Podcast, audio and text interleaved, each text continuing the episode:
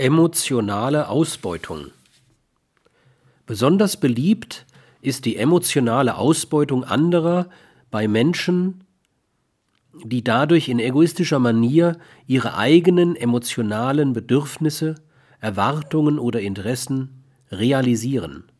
Es ist überraschend, dass nicht wenige Menschen mit erheblichen beruflichen Erfolgen sich genötigt sehen, sich der emotionalen Zuwendung, Anerkennung, Bewunderung anderer zu vergewissern. Oft wollen sie geliebt sein, ohne selbst lieben zu können.